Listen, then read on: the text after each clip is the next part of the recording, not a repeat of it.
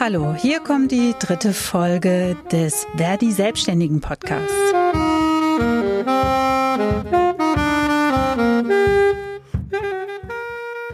Heute freue ich mich über einen ganz besonderen Gast. Merle Bode und ich arbeiten zusammen ehrenamtlich in der Bezirkskommission der Selbstständigen im Verdi-Bezirk Köln-Bonn-Leverkusen. Ich gehöre zu den Selbstständigen, weil ich als freie Journalistin arbeite, aber auch als feste Freie oder Arbeitnehmerähnliche oder ständig unständig Beschäftigte und eigentlich dann doch wieder nicht richtig frei bin, aber dazu ein andermal. Heute geht's um Merle. Erzähl doch erst mal, was arbeitest du? Ja, genau. Also ich bin äh, freie Historikerin und ähm, arbeite seit einigen Jahren im Museum, so als ähm, museumspädagogische äh, Begleiterin. Das heißt, ähm, ich äh, gehe mit Gruppen durchs Museum, gebe Führungen, ähm, es gibt Workshop-Angebote, die ich mache ähm, oder Stadtteilführungen zum Beispiel. Zur Eindämmung der Coronavirus-Pandemie sind ja verschiedene Maßnahmen ergriffen worden. Wie hat sich das auf deine Arbeit ausgewirkt? Ja, also es war ja ähm, ziemlich schnell klar, als äh, die ähm, ersten Anweisungen kamen, Schulen zu schließen und so weiter, ähm, dass dann auch ziemlich schnell die Museen geschlossen wurden. Das äh, ja ist bis heute so. Und äh, das heißt, dementsprechend äh, konnte ich gar nicht mehr arbeiten. Also alle Führungen äh, sind natürlich storniert worden. Was bedeutet das für dich? Für dein Einkommen hast du jetzt gar kein Geld mehr bekommen oder gab es ein Ausfallhonorar? Genau, also ähm, was ich gerne noch dazu sagen wollte, was nämlich noch äh, irgendwie ganz bitter war, weil eigentlich haben wir zwei Tage vorher nämlich einen äh, totalen Erfolg gefeiert weil wir endlich äh, eine Honorarerhöhung äh, erstritten haben, für die wir uns ziemlich lange eingesetzt haben. Die wurde zwei Tage vorher beschlossen und jetzt äh, können wir leider gar nicht davon profitieren. Ähm, was trotzdem aber erstmal für uns positiv war, dass ähm, vom Museumsdienst äh, von der Stadt Köln, wo ich arbeite, äh, wir ein Ausfallhonorar bekommen haben für alle Führungen, für die wir gebucht waren, äh, und zwar bis Ostern. Das heißt, äh, da haben wir 75 Prozent bekommen und das war für mich jetzt erstmal so meine Einnahme für April, was äh, erstmal ganz okay war. Gut, Ostern ist vorbei. Wir haben jetzt den 2. Mai. Wie entwickelt sich das jetzt weiter bei dir? Hast du Rücklagen oder geht's jetzt an die Substanz?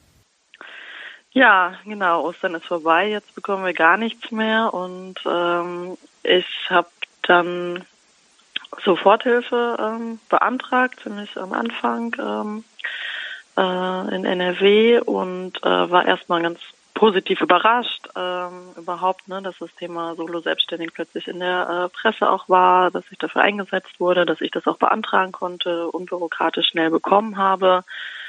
Ähm, und ein paar Tage danach ging es dann aber los mit, äh, darf ich das verwenden, dieses Geld? Also darf ich meine Lebenshaltungskosten davon absetzen, weil ich eben keinen Betrieb habe, keine Betriebskosten, sondern mit meinem Honorar mein Leben bestreite. Das heißt, ich habe jetzt Geld auf dem Konto, weiß aber nicht, ob ich das verwenden darf äh, und weiß auch nicht, wann das vielleicht irgendwie rechtlich äh, so sicher für mich ist, das zu benutzen.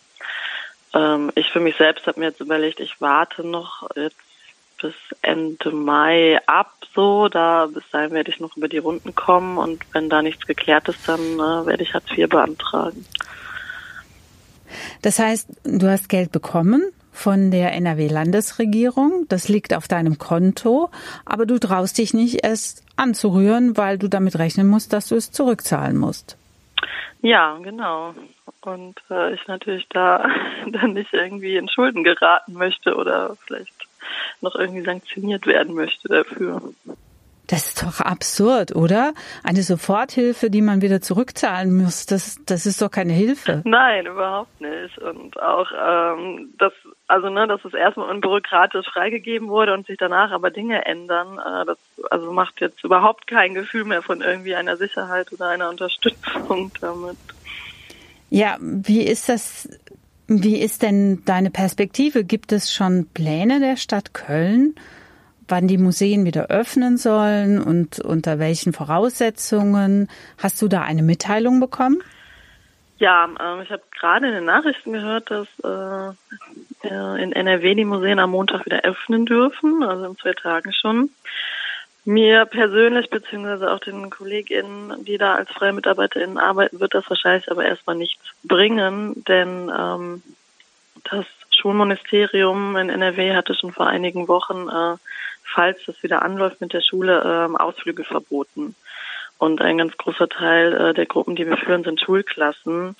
Und das bedeutet, alle Buchungen, die ich schon bis September ähm, hatte, von eben vor allem Schulklassen, sind mir storniert worden. Ich habe auch keine neuen Buchungen mehr bekommen. Das heißt, faktisch werde ich bis September äh, nicht im Museum mhm. arbeiten können. Okay, also bis September wirst du nicht arbeiten können. Und selbst wenn du die Soforthilfe behalten dürftest, würde dir das wahrscheinlich gar nicht, also gerade so bis Juli weiterhelfen. Das heißt, irgendwann kommst du sowieso in die Situation, dass du dein Hartz IV beantragen musst, oder? Genau, das ist natürlich auch noch zusätzlich äh, die Einschränkung gewesen bei der Soforthilfe, dass die für drei Monate gilt, was für meine Situation auch nicht passt, weil ich äh, nicht jeden Monat gleich viel verdiene, sondern eigentlich gerade jetzt März, April, Mai sehr viel verdient hätte, was für mich ein bisschen eine Rücklage dann eben für die Sommerferien immer ist. Ähm, das heißt, auch, auch das passt nicht mit dieser Regelung mit drei Monaten. Das ist über, total unflexibel. Ja, hast du denn eine Idee, wie es bei dir weitergehen könnte? Du musst ja wahrscheinlich auch planen, wie so dein Jahr weiterlaufen soll.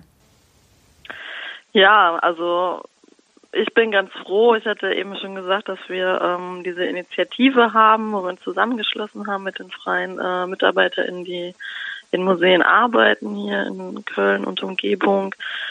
Und ähm, dass wir uns jetzt erstmal weiter organisieren und austauschen und auch gemeinsam vielleicht Perspektiven erarbeiten können, weil wir total eigentlich vereinzelt sind und alle irgendwie Angst haben und Unsicherheiten über die Zukunft, ähm, dass wir das eigentlich nicht mit uns machen lassen, sondern da gemeinsam weiter überlegen und das also ich kann mir auch vorstellen, ne, dass man natürlich auch äh, jetzt kreativere Lösungen finden kann, was digitale Angebote angeht, dass man da auch weiter was macht im Museum und äh, auch mit äh, Gruppen.